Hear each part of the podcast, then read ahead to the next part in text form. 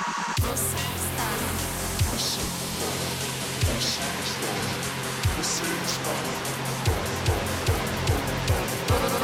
está no podcast do.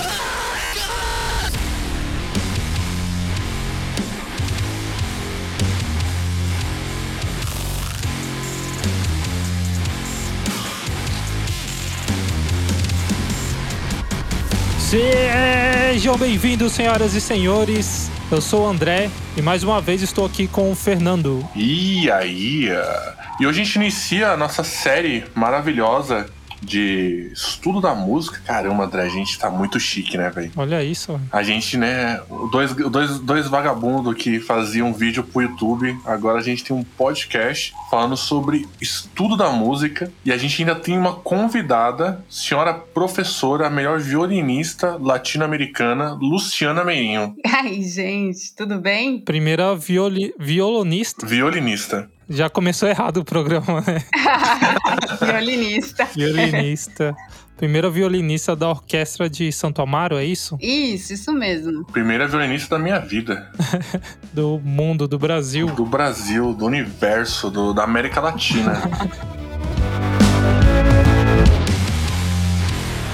Lycans. Cara, e a gente dividiu, né, um programa especial. A gente dividiu o, o estudo da música em alguns programas. A gente não vai dar spoiler dos próximos, mas a gente vai ter um programa mensal? Quem sabe, né?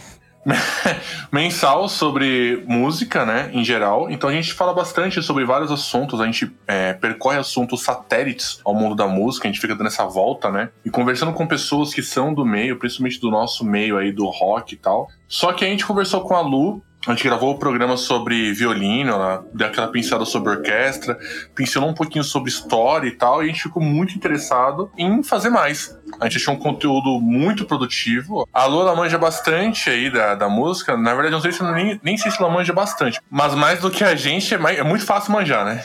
então, ela vai participar aqui com a gente, ela vai ajudar aqui na discussão sobre o mundo da música. E qual é o tema de hoje, André? O tema de hoje é a teoria musical, o básico do básico. Justamente para nós mesmos, né? Hoje eu vou pegar meu caderninho aqui que eu vou aprender alguma coisa. É Isso, pessoal, também aprendo muito aqui. Eu vou fazer uma pergunta já pra Lu, porque assim, essa eu quero fazer pergu- é entrevista aqui. Essa pergunta ela é matadora. Pra que fazer escala?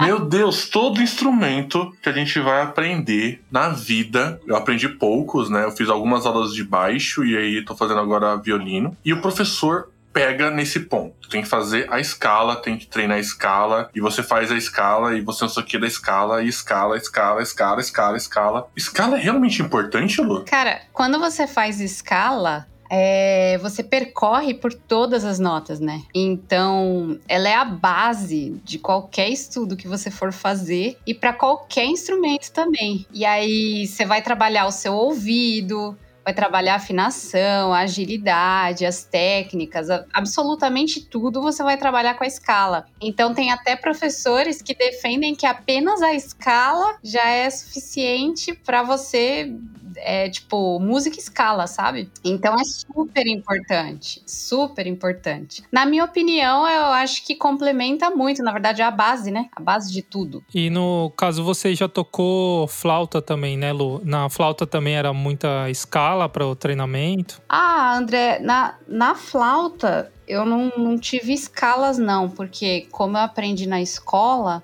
e a professora passava as notinhas anotadinhas lá na lousa e fazia, tipo, trabalhava só duas notas, por exemplo, ou três notas. Ela não percorria muitas notas, né? Então não foi. é, muitas vezes, né, a gente faz é, um instrumento e tal, aprende algumas coisas, mas não, não aprofunda tanto, né? Quanto poderia, né? Uhum. Então deixa eu mudar a pergunta. Se você fosse aprender flauta do jeito certo, entre aspas, certo, você deveria aprender com escalas também. Todos os dias. Meu Deus.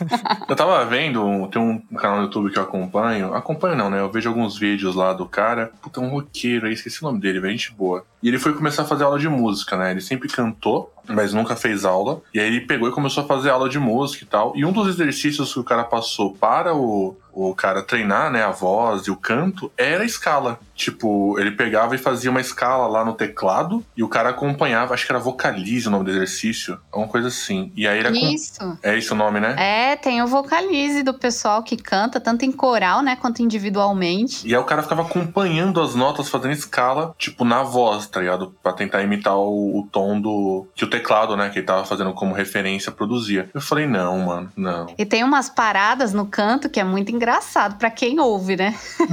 é você imita bichinho, faz milhões de coisas com a boca que é muito engraçado. Eu só não vou fazer aqui para não constranger o pessoal aí. Ah, eu já tava esperançoso aqui, velho. Mas é, o que, que, é esse exercício? É tipo aquele exercício pra aquecer, que os caras ficam. Isso, exatamente. Mas a voz é engraçado, né? Que tem muita gente que considera um instrumento também, né? E ela tem toda uma, uma anatomia mesmo, né? Do, que tem, tipo, partes que você tá usando da voz, da garganta, da boca, nariz. E é muito técnico, né? Apesar de ser o nosso corpo, é muito técnico a parada. A, a voz você considera É. um instrumento, Lu? Com certeza. Nossa, é, é dificílimo. Eu fiz duas, dois anos de aula de canto e foi assim, terroroso, né? Eu não, não percebi que não presto pra isso, mas, tipo, é difícil, cara. É muito difícil. Você é, passar a voz da, da- Eles falam, né? Do peito pra máscara, que é a região do nariz. E nos agudos e pra cabeça, sabe? É um pouco complicado, porque você tem toda uma região do corpo para trabalhar e não é só, só essa região que você mexe, você mexe com tudo, né? É a barriga, né? O Tudo. pulmão. Tudo. É, porque o, o corpo humano, teoricamente, é uma caixa acústica que vai reproduzir esse som, né? Com certeza. Eu tenho um problema com aula de música, de música não, de música eu também tenho, mas eu tenho um problema com aula de canto. Eu tenho muita vontade de fazer aula de canto, assim, uma das coisas que eu tenho muita vontade de fazer na vida, né? Mas eu sei que eu vou chegar lá e o cara vai falar assim, pô, Fernando, volta a tocar o violino.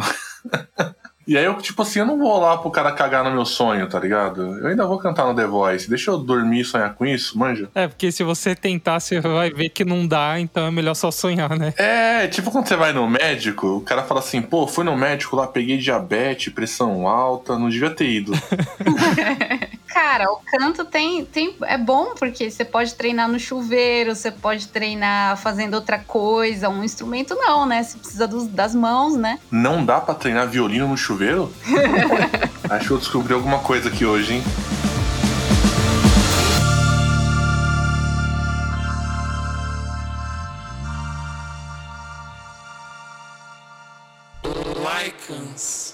Uma, uma outro detalhe sobre a escala que eu acho legal é que, sabendo a escala, você tem um- uma, um acesso ali às progressões de, harmônicas, né? Do- dos, arco- dos acordes dentro do- da escala que você está fazendo. E também para criar melodia, né? Dentro do- dessas progressões.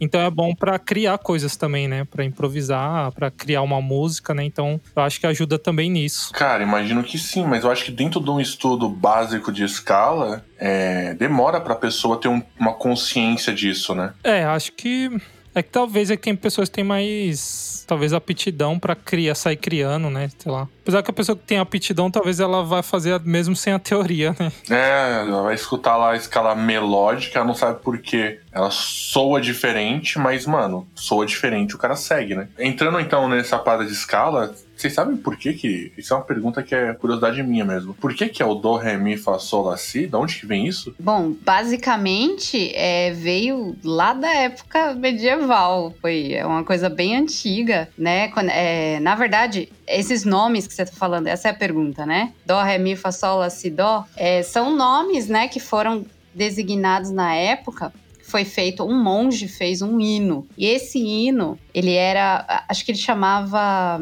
Hino a João Batista que é um hino católico, né? E na época, né, a letra foi feita em latim. E aí cada frase mudava o tom, né? Então, por exemplo, é, a primeira frase era em dó, o dó que a gente conhece hoje. E a fra- as- cada frase começava com é, a sílaba, a primeira sílaba era o nome da nota, né, de hoje. Então, foi criado dessa forma. Então o cara reproduzia mesmo, tipo, ele fazia um Dó, faz ré e ir embora. Isso, exatamente. Aí foi aí que surgiu esse nome, né, das notas e também o intervalo entre as notas, né? Porque aí você fica perguntando por quê, né? Tem algumas notas que tem um intervalo maior entre elas, outras tem um menor. Isso é uma outra pergunta que eu ia fazer agora, assim, perguntando ponto. Porque assim, do Dó pro Ré, a gente sabe que vai lá ter um tom. E aí do, vamos dizer, do do Si pro Dó tem meio tom. Por que, que tem meio tom? Exatamente por causa disso. Porque na música lá que o cara fez, era do Dó pro Ré tinha um tom e do Si pro Dó tinha meio. Ah, então na verdade foi porque um cara estabeleceu isso há muito tempo atrás. E aí a gente vem meio que seguindo isso e montou toda uma matemática maluca e estudo maluco em cima do que um monge fez para a igreja há, sei lá, 500 anos atrás. Exatamente. Foi no século X. Meu mundo acabou, velho. Então, mas ele encontrou os tons, né? E depois ele foi explicar o que ele tinha encontrado. E no que ele é, criou, ele encontrou ali, depois que ele foi notar que tinha meio tom de diferença do, do Si pro Dó. Exatamente. Então, por exemplo, ele fez, ele reproduziu e depois ele foi. Aí futuramente, né, foram explicar.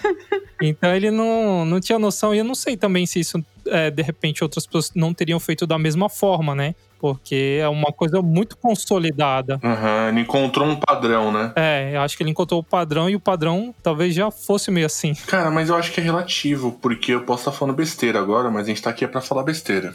é, vamos dizer que o cara ele fala que o dó na música dele lá, na verdade não é o dó, é um dó sustenido. E aí a diferença do dó sustenido pro ré seria de meio tom. Isso. Será que ele não encontraria um padrão diferente se ele tivesse uma cabeça diferente? Não sei, tipo. Será que esse padrão é tão comum que ele soa na cabeça de todo mundo igual, mesmo quando a pessoa não tem noção de música? E por isso que ele conseguiu chegar nesse, nesse, nesses intervalos? É, porque é muito estranho, né? Mas a verdade é que foi uma convenção, né? Que, que se fez, né? Das notas terem esses intervalos. Agora deixa eu fazer uma pergunta difícil agora. O cara fez a música lá, né? E aí o estudo de música vem todo evoluindo e crescendo e tudo mais. Mas como que eu consigo dizer que um dó é um dó? Tá, tá entendendo a, pergunta? Ah, sim, é, são. É, eu não sei se é isso que você quer dizer, mas são os hertz da, da nota. Ok, mas vamos, vamos dar um. Vamos, é isso mesmo, mas vamos dar um passinho pra trás. A gente não tem ferramenta nenhuma digital, certo? Nenhuma. Hoje eu boto no metrônomo lá, ele- eu não sei se ele me ajuda ou se ele me atrapalha, porque ele fala que eu tô sempre errado, né? Mas a gente não tem ferramenta nenhuma digital. Aí, por exemplo, eu vou, hoje com, com a Lu, tem um ouvido muito bem treinado, se eu mandar uma notinha lá, um Lá, ela fala, esse Lá está desafinado ou afinado. E a Luciana é quase tão precisa quanto um afinador digital. Ótimo, ela Claro treinou o ouvido ela treinou o ouvido dela ao ponto de entender o que que é, é, o que que soa como um lá. Eu entendo que é um treino a partir de uma referência, né? Mas como que veio esse, tipo, esse primeiro treino, sabe? Esse primeiro estudo? Ele- a música é um bagulho que ela é muito, pelo menos na minha cabeça, né? Fazendo uma reflexão com vocês, passada de pessoa para pessoa. Porque antes da gente ter uma ferramenta, por exemplo, igual o computador, onde eu consigo replicar um japazão de lá, como que eu sabia que um lá era um lá, sendo que eu não fui treinado para entender que um lá era um lá? Vocês estão entendendo a loucura? Cara, eu acho assim, que tem algumas pessoas que conseguem identificar com perfeição a nota, né? Que é o, o ouvido absoluto. Mas é, mesmo o ouvido absoluto, ele tem que ser treinado. Mais ou menos. Assim, é que assim, se um músico ele tem ouvido absoluto, ele já tá meio que treinando ali. Se a pessoa é, não tem envolvimento com música e tal, então beleza, ele não vai nem perceber que tem, né? E vai ficar ali guardado. Mas o, ó, vamos supor, os, os grandes músicos que tinham isso. E aí eles conseguiam é, fazer isso com perfeição. Quem é, não tinha isso com perfeição, ele não ia reproduzir o lá sempre o lá. Mas uma coisa que você consegue aprender é o intervalo. Então, tipo, o cara, é, ele poderia estar tocando a música que deveria ser em lá, mas ele estava tocando em sol. Só que ele sabe que próximo, qual é o próximo tom a partir daquele. Tipo, ele tendo um tom de referência, ele sabe qual é o próximo. Então, é, uma escala que era para ser em lá, talvez ele tá fazendo em sol ou tá fazendo em si, mas ele tá reproduzindo, sabe? Tipo, ele não sabe a, a nota em si, mas ele tá reproduzindo a escala, porque depois você tem um tom, é fácil, é, entre aspas, né? É fácil você achar o próximo, os intervalos. Então, acho que rolava muito isso, de o cara, quem tinha esse ouvido absoluto, ia falar, pô, mas isso daí não é lá. Você tá fazendo em você tá fazendo, sei lá, na onde. Mas não é. Agora, quem é, aprendeu e sabia essa relação entre as notas, eu acho que seguia assim. sabe? Tipo, meio que na, na, numa referência e ir embora. Tá, mas deixa eu, deixa eu provocar. É a última provocação, tá? Sobre esse assunto. É, vamos lá. O cara tem um ouvido absoluto. Você levantou um ponto aí. Ele consegue identificar as notas com perfeição, né? E ele escuta notas musicais em tudo que acontece. Então, se eu bato no metal aqui, ele entende que isso tem uma nota musical. Eu não consigo identificar, mas o cara que tem ouvido absoluto ele consegue, beleza. Mas como ele sabe que essa nota musical, que o ouvido dele absoluto identifica com perfeição, é um Lá, ele tem que ser treinado com alguma referência. E aí quem treinou ele teve que ser treinado. E quem treinou o cara que treinou teve que ser treinado. É, tanto que vocês pegaram nesse assunto, é um gancho legal, porque teve uma época aí que eu acho que até a época barroca, isso eu não vou saber dizer porque eu não estudei sobre isso, mas eu sei que teve é, uma época aí que não existia, lógico, não existia diapasão, não existia nada. E às vezes a afinação era completamente diferente do que a gente conhece hoje. Por exemplo, se hoje é 440, eles tocavam normalmente em 420, 410. E isso perdurou, isso eu sei que perdurou durante a, o, o, período barroco. É, não, na Renascença, não sei se no barroco, mas na Renascença eu tenho certeza que o pessoal usava, sabe, essas afinações meio bem baixas mesmo, porque os instrumentos também não, não apitavam tão alto assim, sabe? Eu não sei bem porquê, mas eu sei que a afinação era bem diferente do que é hoje. Então talvez um dó que é que o pessoal achava que era dó antes, talvez não seja o mesmo de hoje. Uhum. Só para colocar nossa audiência no contexto, quando a Luciana fala 440, afinado em 420, afinado isso aí, ela tá falando exatamente do que, que ela puxou no começo, que é a frequência da afinação, né, Lu? É, isso mesmo. Boa, boa. Mas o, pegando isso daí que a Lu falou, é, eu acho que também é Igual tinha, as pessoas faziam dó e o dó soava de um jeito em lugares diferentes, em países diferentes. Eu acho que isso perdurou até você fazer uma convenção, né? De, por exemplo, ó, tem um diapasão e isso daqui ele é, reproduz o som do Lá. Então, vamos é, fazendo essa convenção que isso é um Lá e todo mundo vai seguir esse Lá. E porque antes disso, realmente, né? Essa, até o que você falou, Fernando, de um for passando pro outro, isso daí vai se perdendo, né? E não, era impossível o cara fazendo uma música lá em outro país e tocar exatamente a mesma coisa, né? Eu acho que só se resolve realmente quando chega numa convenção e todo mundo concorda com esse padrão, né? E aceita. É, o padrão ele vem nascendo conforme você estrutura o seu estudo também, né? E aí você vai fazendo um padrão, e aí você tem uma convenção, e pessoas que estudam isso de formas mais parecidas, né? Não cada um fazendo do seu jeito. E aí você consegue chegar lá. O que acontece também é que é, a gente vai entrar no próximo episódio sobre história da música e a gente vai falar um pouquinho sobre os anos, né? Mas como é muito antigo, né, velho? As distâncias mundiais eram muito grandes, né? Por exemplo, hoje se eu quero ir pra Alemanha, velho, tendo grana, você acorda de manhã no Brasil e de tarde tá na Alemanha. Antigamente, para você ir da Alemanha para, sei lá, para a Inglaterra, cara, você tinha que pegar um navio porque a Inglaterra era uma ilha, é uma ilha, tá ligado? E esse navio demorava dias, sabe? Era uma parada muito louca, né? Sim, e você para pra pensar também que, por exemplo, o cara na Alemanha, ele com o grupo dele falou: oh, vou fazer uma música e vou passar para você. E eu vou escrever ela aqui. E o cara na Inglaterra fazia a mesma coisa, só que ele escrevia do jeito dele, sabe? Tipo, no, no começo não tinha partitura padrão também, né? Então, até isso daí depois teve que, né, ser, sei lá, em algum momento foi acordaram que usariam a mesma coisa, né? Porque até então você, cada um poderia fazer da, da forma que achasse melhor, né? É, mas a gente vai entrar em história. A gente vai falar sobre história num próximo programa. André, queria te fazer uma pergunta também de uma curiosidade que eu tenho, velho. Será que você sabe me responder essa? Eu acho que sim. Se você seguir o roteiro, sim. Se você tá na pauta, né? é, qual que é a dúvida, cara? Eu fui. Eu vou afinar aqui meu instrumento, meu violino, no, no afinador aqui do celular, né? Aí a Lu falou para mim assim, ó, Luciana, puta, ótima professora, né? Ela me ensinou que as notas do violino seguem uma sequência da mais grave para mais aguda. É o sol, o ré, o lá e o mi. Aí eu falei, putz, já sei afinar. Aí fui lá, né? Abri lá o Soundcore 7, meu afinadorzinho. Peguei o violino e dei o primeiro lá. Pom. Aí, cara, eu tinha que afinar em sol, né? Só que aí apareceu para mim que a minha afinação tava em L, em A, tava em A. Aí eu, caraca, velho, A? Que nota é A? E aí eu fui afinar na outra corda, né? O Ré lá. Eu fui lá, pão. Aí apareceu uma outra, uma outra letra, assim, não apareceu Dó, Ré, Mi, Fá, Sol, Lá, Si. No caso do Ré, ele aparecia na hora lá um C. É um D? Não, aparecia um C, tava desafinado. Aí eu falei...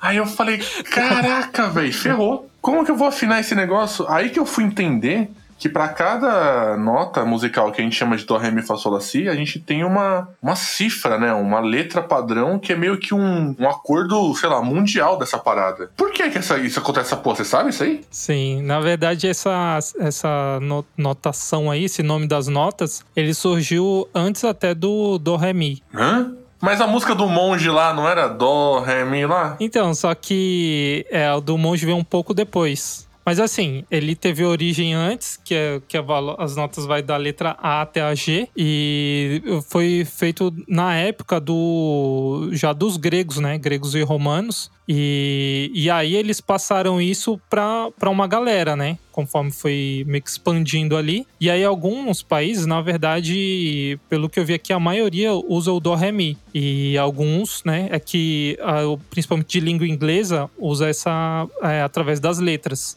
Então, e eles começavam é, da, da a nota mais baixa, né? Era o Lá. E eles começavam do Lá, por isso que o Lá ganhou o A. E daí é pra, da, do Lá pra frente, né? Que isso eu acho demonstra um pouco do que a gente falou antes, né? De não tinha um padrão. Então, um cara achou melhor começar pelo Dó, o outro achou melhor começar pelo Lá. E o Lá é uma nota muito importante mesmo, né? Que até pela frequência do desse 440 que a gente falou é do Lá, não é, Lu? É, é sim. Então quer dizer que começou. Ah, é verdade, porque se você pensar que o Lá é a base, né? Eles pegaram a partir do Lá e foi seguindo o alfabeto ali nas, nas notas, na ordem delas, né? Nossa, fez muito sentido agora. Esse daí das letras, né? Ele não é uma adaptação do Do Ré Mi, assim como o Do Ré Mi não é uma adaptação. Cada um foi criado independente, né? E aí, é, depois foi, foi criado o, o Do Ré Mi, acho que algum momento também dessa parada de, de dar nomes para. Porque assim, as notas existem. O que deu foi os nomes, né? Então aí cada um teve essa parada, né? E aí depois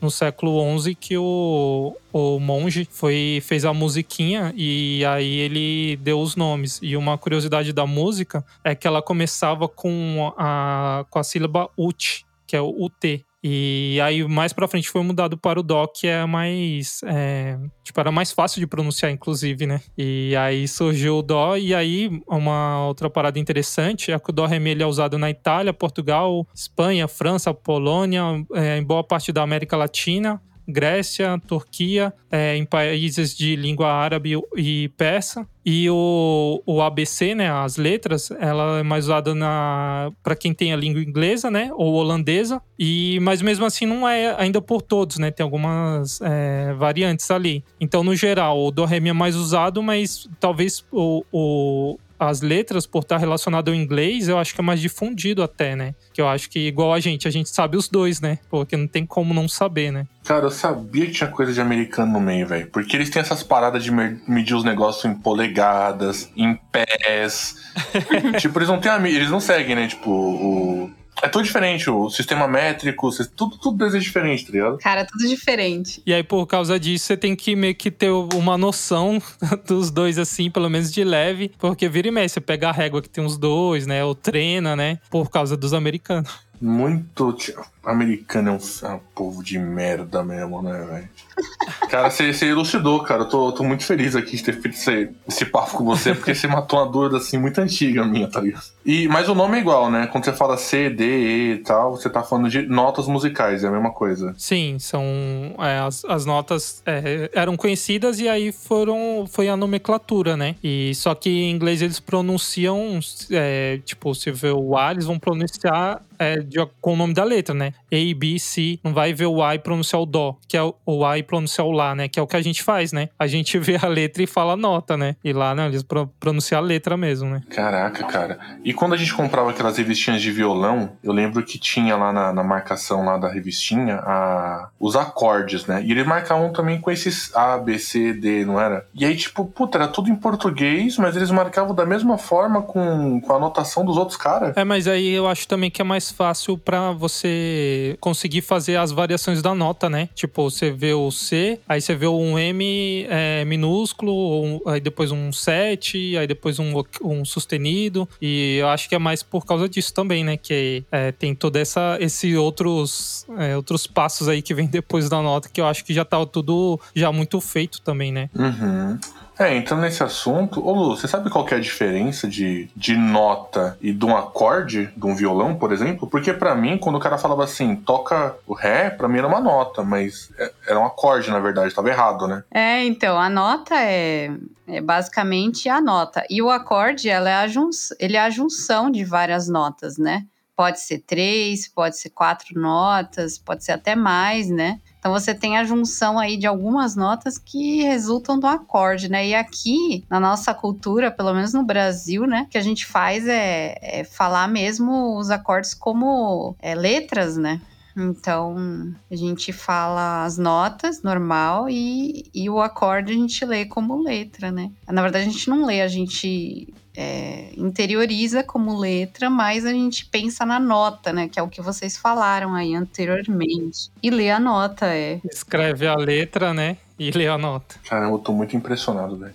tá sendo esclarecedor isso aqui, de verdade. Seu mundo está mudando. Meu mundo está mudando. Então, no violino, ele é um instrumento de notas, né? E não de, de acordes, né? É. Isso tem alguma coisa a ver com o tipo do instrumento? Tipo, instrumento melódico, instrumento har- harmônico ou não? Porque apesar do violino ser um instrumento, ele é um instrumento melódico, né? Mas dá pra você fazer harmonia nele, né? Dá pra você pegar duas cordas, três cordas juntas e fazer. Porém, é, quando você mexe nessa parte aí da harmonia no violino, você lê nota por nota, você não vai ver um acorde fazer a harmonia, né? Então, é mais, acho que, para instrumentos harmônicos mesmo, né? Os acordes. Eu tinha essa curiosidade se no violino dava pra fazer mais de uma nota simultaneamente. Dá, cara. Tem todo um estudo de, de tocar cordas duplas e cordas triplas no violino. Ah, entendi. Se eu não me engano, até quádruplas. Se eu não me engano. Tem, tem no corda tocar quádruplas? Olha, normalmente até tem, tá? Mas quando são arpejos, partes que você vai fazer assim, é duas e duas, sabe? Ah, Porque pegar as quatro juntas, não vou, não vou dizer que não tem peça nenhuma, mas é muito incomum. mas cordas duplas e triplas você até que acha com uma frequência, né? Sim, acha com frequência. Porque no violino, André, pra você que não tá acostumado, as cordas elas estão anguladas de uma forma que você use o arco, que é reto, e você consiga de fato tocar uma corda sem encostar na outra. Então é um ângulo como se fosse um, é um ângulo é circular, sabe? Parece uma bola. O por exemplo, é tipo você pegar uma bola e você pintar as notas na bola e você fala assim: pega um pau e encosta em todas as notas que estão pintadas em, em volta da bola. Não dá, tá ligado? Então você tem uma limitação aí. No violão, por exemplo, na guitarra, no baixo, as cordas estão dispostas de uma forma que você acerte todas de uma vez, né? Então ele é mais usado da forma melódica, né? Essa é a diferença de melódico e harmônico? Tipo, várias notas de uma vez? É isso aí, não é comum, né? O violino pegar várias notas ao mesmo tempo, apesar disso acontecer, né? Então, normalmente o instrumento harmônico, ele também é um instrumento de acompanhamento. Não só de acompanhamento, né? Mas Exemplos de instrumentos harmônicos. Ah, violão, harpa, piano, sabe, guitarra. É, apesar desses instrumentos também fazerem notas isoladas. Sim, e o melódico, o melódico seria qual? Ah, a gente pode dar a ideia de violino, flauta, é, sei lá, é um instrumento mais popular, sei lá. Eu ia falar oboé, oboé, clarinete, é, O, o saxofone, né? Também é melódico. né? saxofone, exatamente. A gente falou da voz, né? A voz seria. é, seria não, é melódico, né? É melódico, é. Não dá pra, tipo, tocar duas notas numa voz, assim? É quando a, é a harmonia de voz, de voz, né? São várias vozes, né? Pra conseguir fazer o- tudo junto. Hum, então eu posso falar que a voz é um instrumento melódico e o coral é um instrumento harmônico. Se você for considerar o coral um instrumento só, Eu fui ousado aqui na minha, na minha suposição. É que nem os violinos na orquestra geram uma harmonia também, né? Então eu não posso falar que o violino é um instrumento harmônico, né? Assim como a voz também não, né? Mas você não pode falar que o naipe de violinos é um instrumento harmônico? Pode. Pode dizer que ah, a junção o- dos violinos no naipe podem formar harmonias. Eu tô estudado, André. Você viu essa palavra que eu usei difícil aí? o naipe. Naipe, velho. Que, que é um naipe, Lu? é um conjunto de instrumentos da mesma espécie, digamos assim. Com nome bonito. é. É, porque eu já vi naipe de metais. Naipe de metais. Funciona pra outros instrumentos também. E os naipes, eles têm, na- nas orquestras, tem o chefe do naipe. Olha. Tem muito chefe, né, velho? Muito cacique pra pouco índio, né, velho? Tipo, na orquestra tem o, o maestro, aí vai ter o espala, aí depois você vai ter o- os chefes de naipe. Daí, isso quando não forma as duplas, e aí, tipo, a dupla da, da esquerda é a dupla que passa a folha, e a da direita só toca. E a, a Lu, ela é primeiro violino, então ela é chefe dos violinos, né? É, não, não sei como é que é essa disposição, não. Não, não. não, a gente tem é, um bando de primeiros violinos e um bando de segundos violinos. Ah, tá. Aí, tá vendo? É muito chefe mesmo, então. É muito chefe, velho. Aí você tem, você tem o chefe dos segundos violinos e o chefe dos primeiros violinos, que chama Spala. Ah, O chefe dos primeiros violinos que é o Spala. O, o Spala da orquestra, ele tem que necessariamente ser o chefe dos primeiros violinos? É, na verdade, sim. Só pergunta difícil, né? não tava preparada, né? Não. É o chefe de naipe dos cellos, não pode ser o, o Spala? Não, não. Ele tem que ser o, o chefe de naipe dos cellos e tem o chefe de naipe das madeiras, por exemplo. E o chefe de naipe dos metais. O chefe de naipe das madeiras, ele é chefe de- dos, dos chefes de naipe? Caralho, é uma hierarquia muito louca, né, velho? É uma hierarquia danada, viu? É muito cacique, velho. Você vai. to- Eu tô tocando aqui, ó. Vou tocar numa orquestrinha aqui e tal. E aí você tem um plano de carreira pra você construir, né? Você, você vai começar tocando, aí você vai depois virar o, o cara que toca do lado direito da dupla. Tem os três poderes, né, na orquestra. Pode crer. Bom, pro Spala cair, você tem que fazer uma, uma petição no Supremo Tribunal dos violinistas pra poder derrubar o Spala. É que nem uma empresa, cara. Igualzinho. Você vai subindo de cargo ou não. Ou é demitido também, né? É exatamente igual uma empresa, Lu. Porque se você parar pra pensar, tipo, tem os caras que têm a meritocracia, que eles crescem na empresa, e no caso na orquestra, por mérito mesmo, né? Porque o cara toca bem. E tem os caras que são indicados, tem o filho do dono. Sempre tem o filho do dono, tem o, o cara que conhecia o dono de uma outra empresa, e aí já entra num cargo alto. Exatamente. Tipo, ó, vamos, vamos hipoteticamente, né? O maestro pega e, tipo, entra numa orquestra e fala assim: bem, deixa eu chamar aqui um primeiro violinista que tocava comigo numa outra orquestra aqui, que eu sei que o cara é bom e tal. E na verdade o cara nem é, mas é amigo do cara.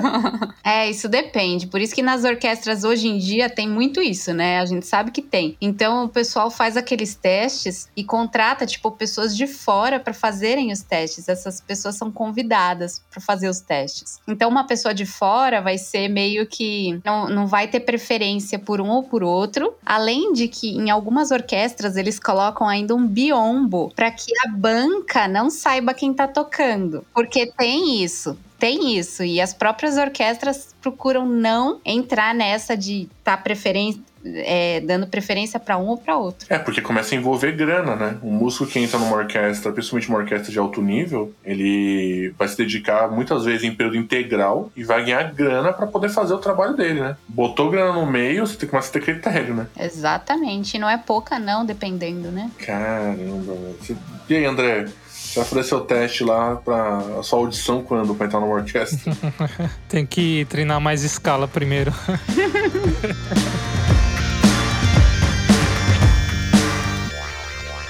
Uma coisa que, que também é legal a gente pontuar é que o pessoal pensa em instrumento clássico, principalmente, né? E muitas vezes o caminho que a pessoa vê quando começa a tocar é a orquestra, mas tem outros caminhos, né? O cara pode, por exemplo, tocar violino, que é um puto instrumento clássico erudito, e nunca participar de uma orquestra. Pode? Nossa, a Luciana ficou quieta agora. Me ajuda, Lu. Claro, claro que pode. Ele não precisa necessariamente tocar em uma orquestra, não precisa necessariamente, por exemplo, o cara que toca guitarra ter uma banda. não, de forma nenhuma. A gente vê cada vez mais exemplos de pessoas que saem desse, desse, dessa caixinha, vamos dizer assim, né? Um caminho de carreira que é um pouco mais clássico, vamos dizer. O pessoal tem fugido um pouco disso, né? É, até porque não tem muito mercado, né? Não tem muito espaço para todo mundo que é talentoso, né?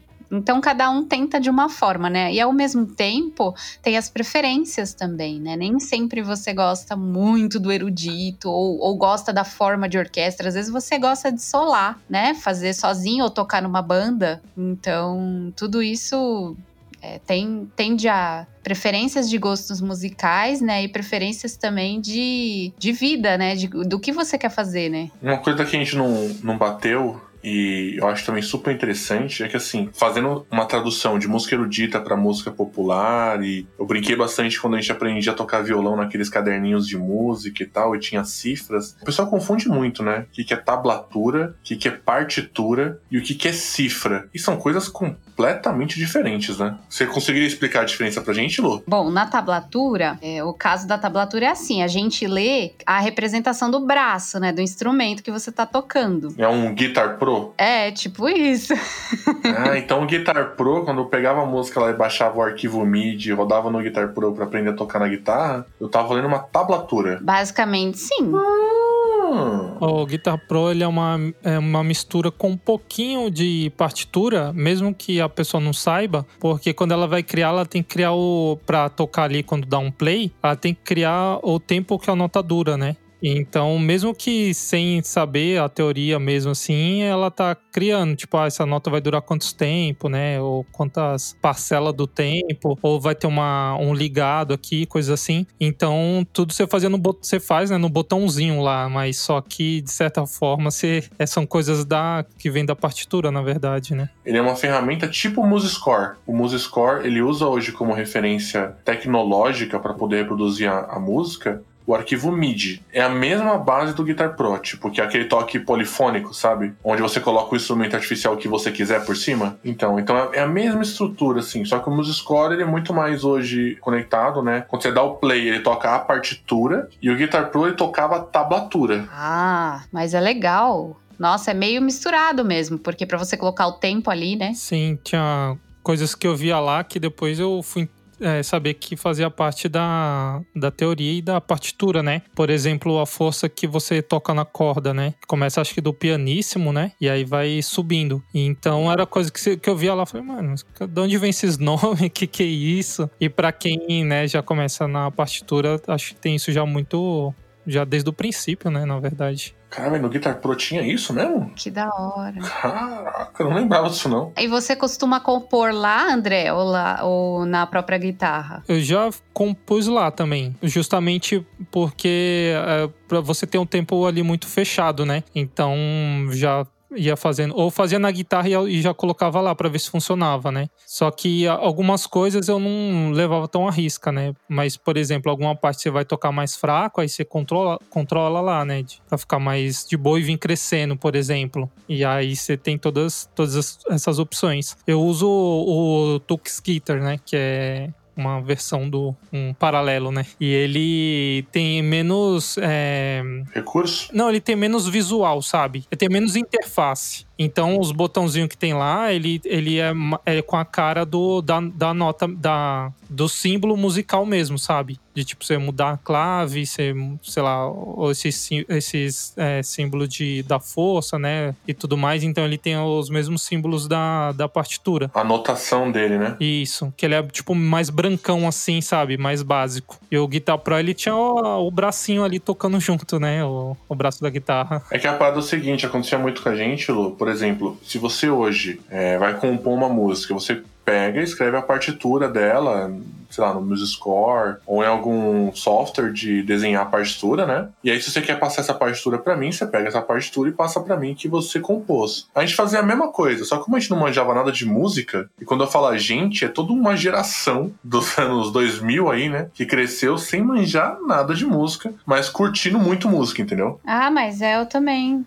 Mesma coisa. Então, e aí, por exemplo, eu tinha que passar uma música pro André que eu compus aqui na minha casa. Eu não tinha como, não tinha opção de gravar essa música porque não tinha microfone, não tinha nada. A opção que a gente tinha era pegar essas notas, entrar no Tux Guitar ou no Guitar Pro, fazer a anotação dela na forma de tablatura, e aí quando eu mandasse pro André, ele ia botar pra tocar e eu vi, ver e conseguir reproduzir, entendeu? Então, meio que o, a tablatura, nessa geração Guitar Pro e Tux Guitar, ela é tão importante quanto uma partitura, né? Cara, que legal. Porque as pessoas compartilhavam música, né? Uhum. É, tem sites, a, a, o Cifra Club, né? E tem sites só de tablatura mesmo, né? E aí que aí você, essas que você baixa do e toca no seu software, no Guitar Pro. Que hoje, inclusive, tem para celular, né? Então você já joga no celular, põe um fonezinho lá e consegue acompanhar, né? Olha,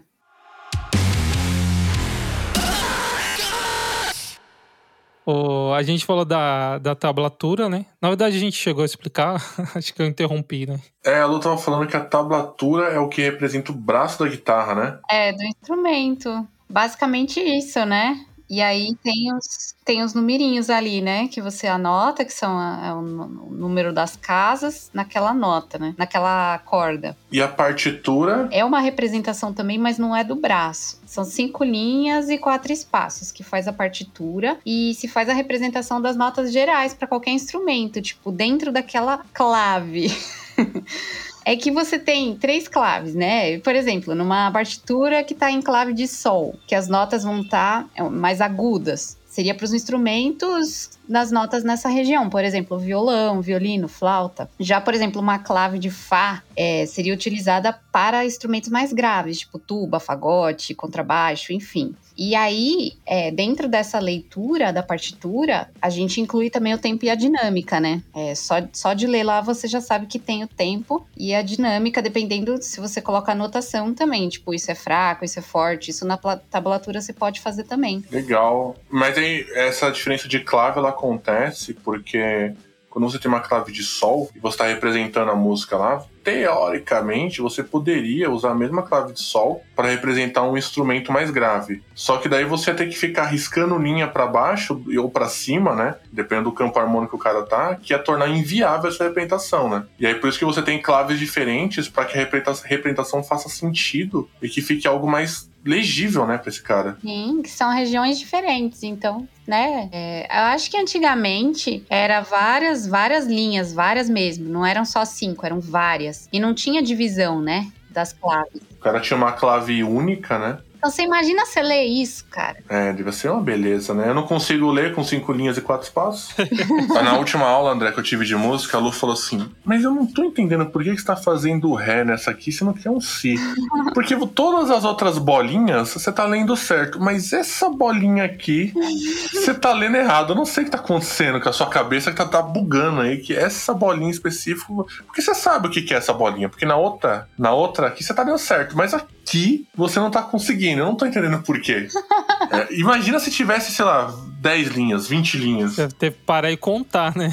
Deixa eu ver o que, que é isso aqui. É, você ia saber assim, o cara tá mais ou menos nessa nota aqui, entendeu? É, eu vi em alguns casos que o piano ele usa duas claves é, ao mesmo tempo, né? Porque tem muitas teclas que, as, quando tem muitas teclas, né, vai muito pro grave e a outra vai, a outra mão vai muito pro agudo, né? Então você não, justamente para não subir um monte de bolinha, né? Você vai ver ali uma mão uma mão no grave e outra no agudo, né? Por exemplo. Exatamente. Aí você usa as duas claves, né? Cara, piano é um negócio que. Puta que pariu. Mano, mas piano, é...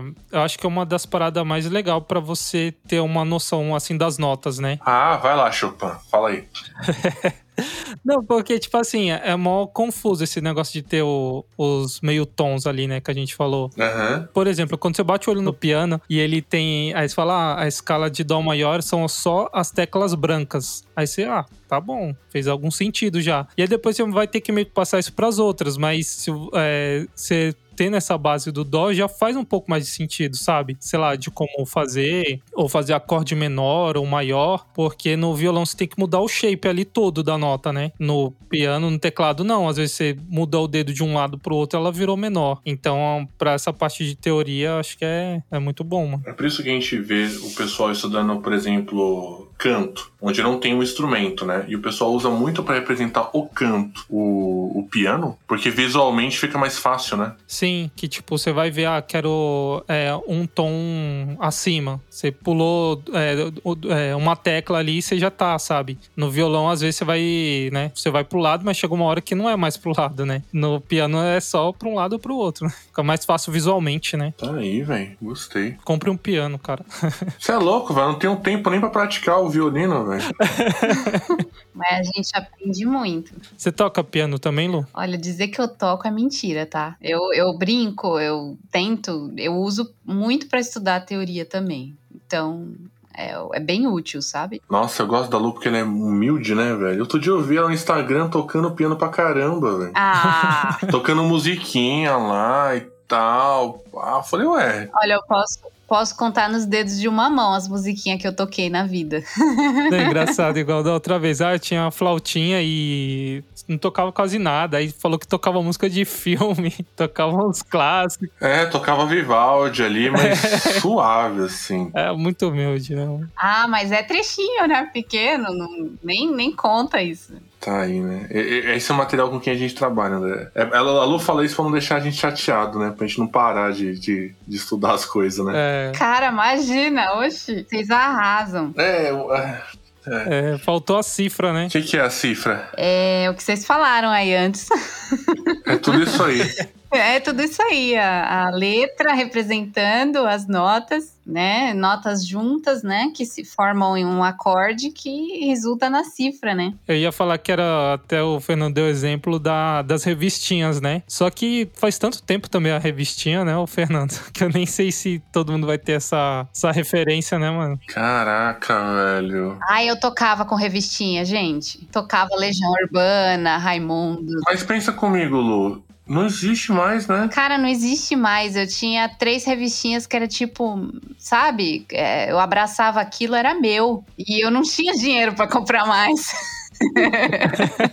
Você tocava todas e acabou, né? Igual hoje, né? Que é sem limite. É, exatamente. Aí a gente voltava no começo da revistinha e tocava tudo de novo. Caramba, acabei de descobrir que eu tô muito velho, mano.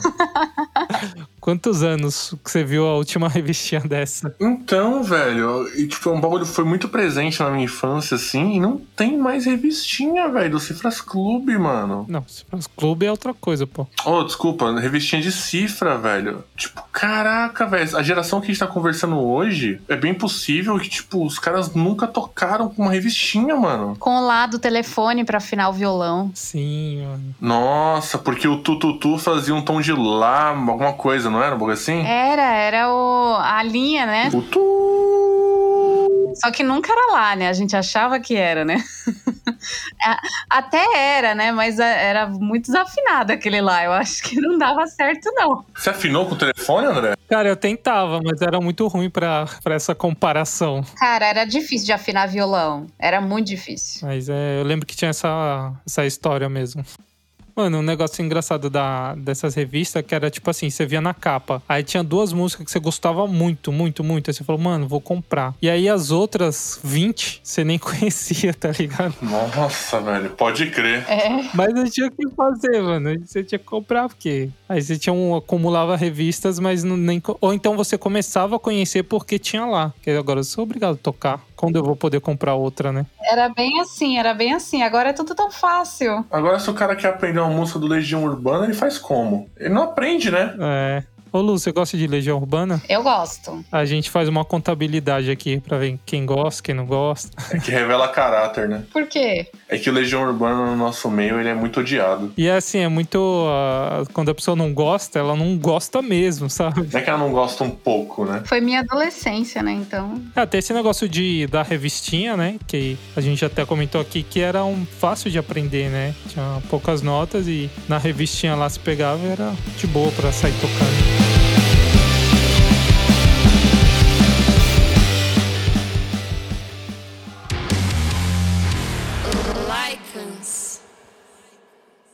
Fazer uma, pergunta aqui que a Lu deve ouvir bastante. E ler partitura, Lu, é difícil? É muito difícil. Na minha opinião, é muito difícil. Até hoje é muito difícil. É. O pessoal vê aquele monte de bolinha assim, não entende nada. Se é um treco mais rápido e você nunca viu, é muita coisa que passa pela cabeça. Tem que ter muita concentração para você conseguir acompanhar aquilo e não perder. Então, até hoje é muito difícil. Eu considero muito difícil. Mas você acha que é a forma mais eficiente de uma- da pessoa transmitir o conhecimento musical dela hoje? Porque aprender música em si, ela pode aprender não aprender partitura, né? Pode. Com certeza. Mas talvez para transmitir conhecimento e de absorver conhecimento, acho que é o mais fácil hoje, né? É, para desenvolver mais, né? Porque é, eu fiquei um tempo, quando eu comprei meu violino lá, meu primeiro violino, eu fiquei um ano tocando sem partitura, né? Então eu tocava as coisas que eu tirava de ouvido, mas chegava uma hora que, tipo assim, não tinha mais como, entendeu? Eu não, não era super capaz de ficar tirando coisas difíceis. Tem gente que é, mas quantas pessoas, né, são tão capazes de ficar tirando assim e não precisar de alguma coisa para ajudar, né? Então eu precisei, né, para desenvolver mais, né? É, porque quando você estrutura o seu conhecimento em alguma coisa, fica mais fácil de você poder evoluir. Por exemplo, a gente fala, eu falo muito de processos de empresas todos os dias. Enquanto o processo está na cabeça da pessoa, ela evoluir esse processo é difícil. Quando ela traduz esse processo para alguma anotação, ou seja, quando ela bota no papel, ela dá uma opinião sobre esse processo e fazer uma evolução em cima dele se torna muito mais fácil. Porque a ideia fica visível, né? Fica tá estruturada ali. Então, se a pessoa tiver com conhecimento todo de música na cabeça dela, sem estrutura, como que ela vai evoluir? É muito mais difícil, né? Tem que ser muito feeling, né? É muito mais difícil. Mas eu vou, eu vou dar minha opinião sobre partitura. Acho que você não lê partitura, né, André, assim, dia a dia, né? Não. Se eu for ver uma partitura, vai ser igual uma criança aprendendo a ler, sabe? É, então, eu queria usar você como exemplo. É exatamente isso. Por quê? Eu acho que partitura é muito fácil. Caramba, polêmico, hein? polêmico demais, meu Deus do céu. Não, mas é porque assim, eu vou, vou, dar minha opinião sobre partitura. Quando você vai aprender a ler qualquer coisa, você vai aprender a ler o português. Ler, ler mesmo, normal, tá? Você vai começar, cara, de uma maneira muito lenta, muito rudimentar. E aí você vai começar a ler, começar a reproduzir aquilo, e mesmo depois que você começar a ler, vai demorar um tempão e um puta exercício assim gigantesco para você interpretar o que você tá lendo. Tem gente, inclusive, né, muita gente no Brasil hoje que não consegue interpretar um texto. O cara não consegue ler um texto e falar o que, que ele entendeu daquele texto. Ele tem que ler várias vezes, muitas vezes, para poder entender o que, que aquele texto tá falando. O Enem é uma prova viva disso aí, né? E a, eu acho que a partitura é a mesma coisa, cara. Por que, que o André, por exemplo, fala que quando tá lendo tá tipo catando milho, parecendo uma criança? Porque não exercitou, porque não faz parte do dia a dia dele. Quando você começa a fazer parte desse dia a dia, quando você começa a exercitar, se torna um bagulho tão natural para você como ler um texto. Interpretar essa partitura e você olhar para ela e entender o sentimento que o, que o compositor queria passar, a dinâmica que ele estava fazendo e tudo, também vai demorar um pouco, assim como demora para você interpretar um texto do português. Então é, é, faseado, né? Tipo, eu acho que ler partitura é um negócio muito fácil. Se você pegar um vídeo no YouTube, como ler partituras, você aprende na hora, só que você tem uma, uma jornada né, a percorrer dentro da sua leitura de partitura para você ter uma leitura fluida, para você transformar aquilo em algo mais natural para você. Isso só vem com prática. Então, por exemplo, quando a Luciana fala, ah, é difícil, o que ela tá enfrentando dificuldade para ler é um bagulho que eu não consigo nem conceber. Se bater na minha frente, eu falar, nossa, não consigo, deixa aí. E o bagulho que eu acho difícil hoje, pro, pra Luciana, ela olha e ela consegue cantar a porra da música sem precisar é, de, de, de, nada, assim, de primeira leitura que o pessoal fala, né? Bate o olho e sai lendo. E o bagulho que eu acho fácil, o André acha muito difícil, porque não pratica. A gente tem três estágios aqui claros de, de níveis de leitura de partitura. O André é um pouco mais iniciante, é um pouco mais intermediário e a Luciana é um pouco mais avançado, entendeu? É, se você pega uma tablatura, eu vou ser a pessoa que não sei ler. Porque não pratica? Exatamente, não, não tá na, né? Não é comum para mim. Então, eu vou ficar duas horas até caçar a nota lá, né? Então, é, é tudo questão de prática, né? Da gente. Então, assim, quando a pessoa pergunta para mim, acontece bastante, né? A pessoa vem para mim e fala assim: Nossa, cara, mas você entende partitura? É muito difícil. A minha resposta é muito fácil. Cara, a partitura é muito fácil. eu não acho. é que você tem que exercitar, pô. Você quer ser o, bagulho, o zica do bagulho sem, sem exercitar. E outra, é um, eu acho muito louco, partitura bom que eu acho realmente muito louco, é que é uma convenção universal, né, velho, em cima disso. Então, puta, você pegar uma clave de, de sol e, e representar, o mundo inteiro entende essa merda. Ela é a, a escritura real, assim, da música, a língua da música, né? Tipo, qualquer lugar que vai, a música vai falar aquela língua, né? E você pode não saber falar nada em alemão, ou sei lá, em japonês, mas você vê aquilo ali, vocês vão se entender, né? Se a pessoa vai entender. Exato, velho. Vamos dizer que você pega três violinistas, um alemão, um chinês e um brasileiro. Três línguas completamente diferentes. O brasileiro fala uma língua latino, o, o alemão fala uma língua anglo-saxã e o chinês fala uma língua oriental, né, louca lá, mandarim, cantonês, sei lá. e aí você bota esses três caras com uma partitura de uma música e os três são violinistas, né? Os três tocam a mesma música, velho. doido, né, cara? Isso, puta, pra mim isso é muito louco, assim. Eu Acho uma das paradas mais legais da música, se pá, é isso daí. Talvez o intercâmbio musical que acontece hoje é tão grande por conta disso. Você vê muito, né? Caras de outros países tocando fora, tá ligado? Porque se a Luciana, por exemplo, quiser tocar com a orquestra de Berlim, né? Eu sei que a Luciana não pôde tocar com a orquestra de Berlim no último ano por causa da pandemia, mas se ela quiser tocar com a orquestra de Berlim for solar alguma coisa lá com os caras e tal, ela precisa simplesmente tocar bem, porque a anotação musical, a interpretação da música vai ser tudo igual. Ah, claro. Sei, a pandemia, a pandemia podou seus planos, né, Lu? É, mas é isso aí, é isso aí. Em qualquer lugar do mundo você vai ler igualmente, né? É, mas eu acho que isso acontece também, né? É, com a partitura, com a tablatura, dependendo do que né, você vai tocar ali. É igual, só que é diferente, né? Dependendo da sua cultura, você pode ter uma interpretação completamente diferente, né? Mesmo no Oriente, É, no Oriente é complicado. Porque eu tava. A gente foi fazer a pauta aqui, né? A gente colocou lá. No Oriente é tudo igual, né? E fui ver uns instrumentos do Oriente, velho. Tem, tem um instrumento que parece que nem é música. É umas curvas assim que os caras fazem de sonora, tá ligado?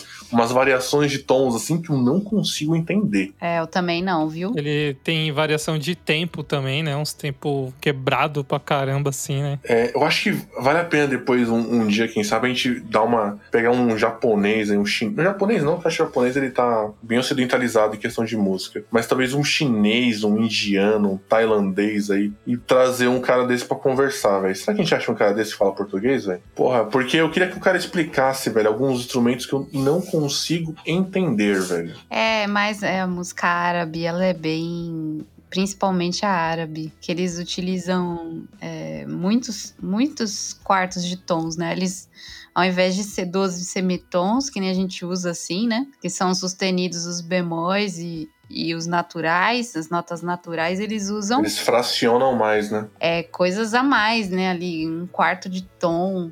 Eles fracionam, então tem aquelas notas que você não tá entendendo, eu também não entendo, ninguém entende daqui do Ocidente, porque a gente não, nunca ouviu, né, algo assim. Eles vivem usando. É muito louco. Deve ser dificílimo, porque eles colocam um maisinho lá, ou um menuzinho, pra diminuir um quarto de tom. Ah, isso que eu ia perguntar, mas a notação musical deles é padrão também com, com a partitura ocidental? É igual a nossa, é igualzinha. Ah, então quando eles botam maisinho, eu já vi já esses maisinhos aí. É, Eles estão, tipo, aumentando ou diminuindo um quarto de tom. é isso aí. Um quarto de dó. Caraca, velho. Caralho, velho. Eu não vou conseguir nunca tocar um bagulho assim, sabe por quê? Quando eu tô tocando, a, a, a Luciana fala assim: Ó, esse aqui é um espaço de um dedo. E aí, quando é meio tom, ela fala assim: Isso aqui é um espaço de ou de meio dedo, né? E aí você gruda um dedinho no outro. Ou de, de dois dedos, um dedo e meio. É tudo baseado no dedo, né? Meu dedo é grosso, é difícil. Como que ela vai falar? É um quarto de dedo, velho. Sei lá. Não sei mesmo. Não, mas o, eles têm instrumentos que são específicos. Tem, acho que, a, gui- acho que a guitarra microtonal, se eu não me engano. Que ela tem a- os trastes dela, não é retinho igual o violão. Ele tem, tipo, em vez de ser reto pra pegar em todas as cordas, meio que tem uns mini trastes pra cada corda, sabe? É o, tipo, um traste pega duas cordas, porque é muito quebrado, né? Cara, que diferente. Qual que é o nome? Guitarra microtonal? Isso. Nunca vi isso. Que legal. E tem aquela, acho que é citara, que também é bem bizarro, né? Que é uma guitarra indiana, né? Não é. Tem um violão microtonal aqui, velho. Não, não dá pra tocar isso, não, velho. Não, o cara ele bota é, playback, pô. Os caras que tocam isso tá mentindo, né? É uma convenção da mentira, né? Uns falando que toca, os outros falando, não, toca mesmo, hein? Eu já vi uma guitarra, André, que ela tinha as trastes tortas. Ela não era uma guitarra microtonal, só que ela era uma guitarra, acho que de. Eu não lembro o nome agora, mas era tipo que a afinação dela era perfeita, vamos dizer assim, manja. Porque o espaço, ele, ele, ele é mais ou menos perfeito, manja. Tipo, ele não é exato. E essa guitarra, ela tinha, tipo, um- uma diferenciação, dependendo da corda, Pra poder balancear essas diferenças, manja. Só que ela mata, né, o que você adora fazer e outros caras gostam de fazer, que é tocar uns tons abaixo, né? Tipo, ah, vou afinar minha guitarra aqui em dó, tá ligado? Ah, sim. É, ela foi projetada pra um bagulho muito específico, né? É, e não dá pra você, tipo, inventar essas loucuras. Tem que se tocar do jeito, do jeito dela, tá ligado? Mano, um outro negócio que eu acho que é oriental também é um instrumento que ele é. Acho que ele é de percussão, que ele é como se fosse um casco de uma tartaruga assim, aí você põe no colo, aí você fica Ah, esse eu vi já também. Então, eu acho que é oriental também, ele é bem bizarro É. assim, né? O nome dele, eu acho que, se eu não me engano, é OVNI. É o OVNI Drum, é, também conhecido como Hang Drum. E aí o que acontece? É um instrumento percursivo, ou seja, você tem que bater nele, só que ele é tonal. E ele normalmente os que eu vi ele tem um tom mais agudo também, né? Então, na verdade, ele. Cada OVNI tem lá os espaços pra você bater, né? E tocar e fazer os sons. Só que o tamanho dele dá o, o timbre em que ele se encontra, manja? Ah, entendi. Você já compra ele preso a um, um certo tom ali, dependendo. É, quando você vai comprar, você assim, eu quero um OVNI em lá, entendeu? Aí, tipo, ele vai ser um OVNI de um certo tamanho com um certo amassado. Você já viu isso, Ju, ô, Ju, Lu? Já. É muito louco. O Gurosa tem um, ô, André. Caraca, velho. O Goroso ficou maluco, velho. Então, depois que ele foi estudar música, ele ficou louco, né, das ideias. Não estuda música não, gente, tá ligado? Não, vocês endoidecem rapidinho. Tem um amigo nosso, Lu, que ele, era, ele era, já era meio doido, assim, quando a gente conhecia, né? Aí hoje ele, ele virou músico, né? Eu falei pra ele, cara, estuda, né? Faz uma coisa diferente da sua vida. Aí ele resolveu virar músico, né? Aí ele toca violão numa camerata, velho, esqueci o nome agora. Pô, o cara deve tocar pra caramba. Não, ele toca bastante, ele toca no. Eu te falei dele uma vez, eu acho. Ele toca no na academia da, do Teatro Munici- Municipal lá. Aham. Ele toca pra caramba, assim. E aí, tipo, hoje a vida dele é estudar música, né? Ele é o que ele ama, o que ele gosta, é onde ele se dedica e tal. Aí nas horas vagas, eu falo assim, mas que, pô, o que você faz na hora vaga? Você viu uma série na Netflix? Eu falo, não, velho, eu, eu, eu comprei um OVNI aqui. E aí eu toco música, tipo, diferente. Eu falo, nossa, velho. Olha a diversão do cara. Pra desconectar, ele toca outro instrumento, tá ligado? É igual a Lu, né? Que tem um milhão de instrumentos aí, ó. Piano, flauta, É, às vezes eu toco piano pra desestressar. aí, ó. Só que não é um OVNI, é um piano. A Luciana falou assim: eu preciso de algum instrumento pra tocar no banho também, porque no banho não tô, não tô conseguindo praticar. Aí ela foi fazer aula de canto. Pode crer. Música na veia. Música na veia.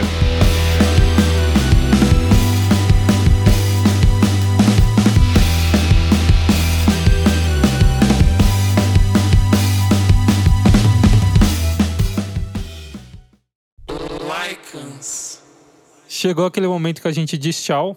Pô, acabou. Graças a Deus a gente o- vencemos, né, essa pauta. Conseguimos. Muito obrigado aí a Luciana, mais uma vez. Tá presente aqui, sendo, tendo a res- responsabilidade de não deixar a gente falar muita besteira. Obrigada a vocês. Pra quem gostou do programa, a gente vai ter um programa 2, onde a gente vai abordar outros temas aí do estudo musical, provavelmente história da música. Vai sair no mês que vem, se tudo der certo aí, todo mês a gente vai ter um programa desse especial com a Luciana. Ela já, já foi convidada pra fazer toda a história com a gente e ela aceitou, é louca. E quem quiser conhecer o trabalho da Luciana, vai aonde, Lu? É Lu Underline Meirinho. Vai lá no Lu Underline Meirinho, lá você vai ver um pouco do trabalho dela. Ela tá tendo uma frequência maior de stories aí que eu tô acompanhando. Tá tentando engajar o público. E também você pode ser aluno da Luciana. É só você mandar uma mensagem lá, manda um DM pra ela no Instagram. A Luciana tá pegando aluno só de violino, Lu? É violino. Legal. Então se você quiser aprender a tocar violino, desde o zero, o cara pode ser seu aluno. Pode. Aí, ó, você que sempre sonhou em tocar um violino, sei que muita gente sonha. Não é um instrumento difícil. Se você ouvir o outro programa lá, você vai ver que a curva dele é cruel, mas não é tão difícil assim. E você pode ter aula com a melhor professora da América Latina, Luciana Meirinho. E se seguir ela, você pode ver ela tocando é, piano às vezes, violão. Né? Pra desestressar. Sim, cantando, tem de tudo. E se você for com alguma dúvida, se você tem algum comentário a fazer, manda pra gente no arroba lycanssp lá no Instagram, ou manda e-mail pra gente em lycanssp.gmail.com. Semana que vem tem episódio novo, e se você gostou da série, mês que vem tem mais sobre eh, o estudo da música. É isto. Valeu.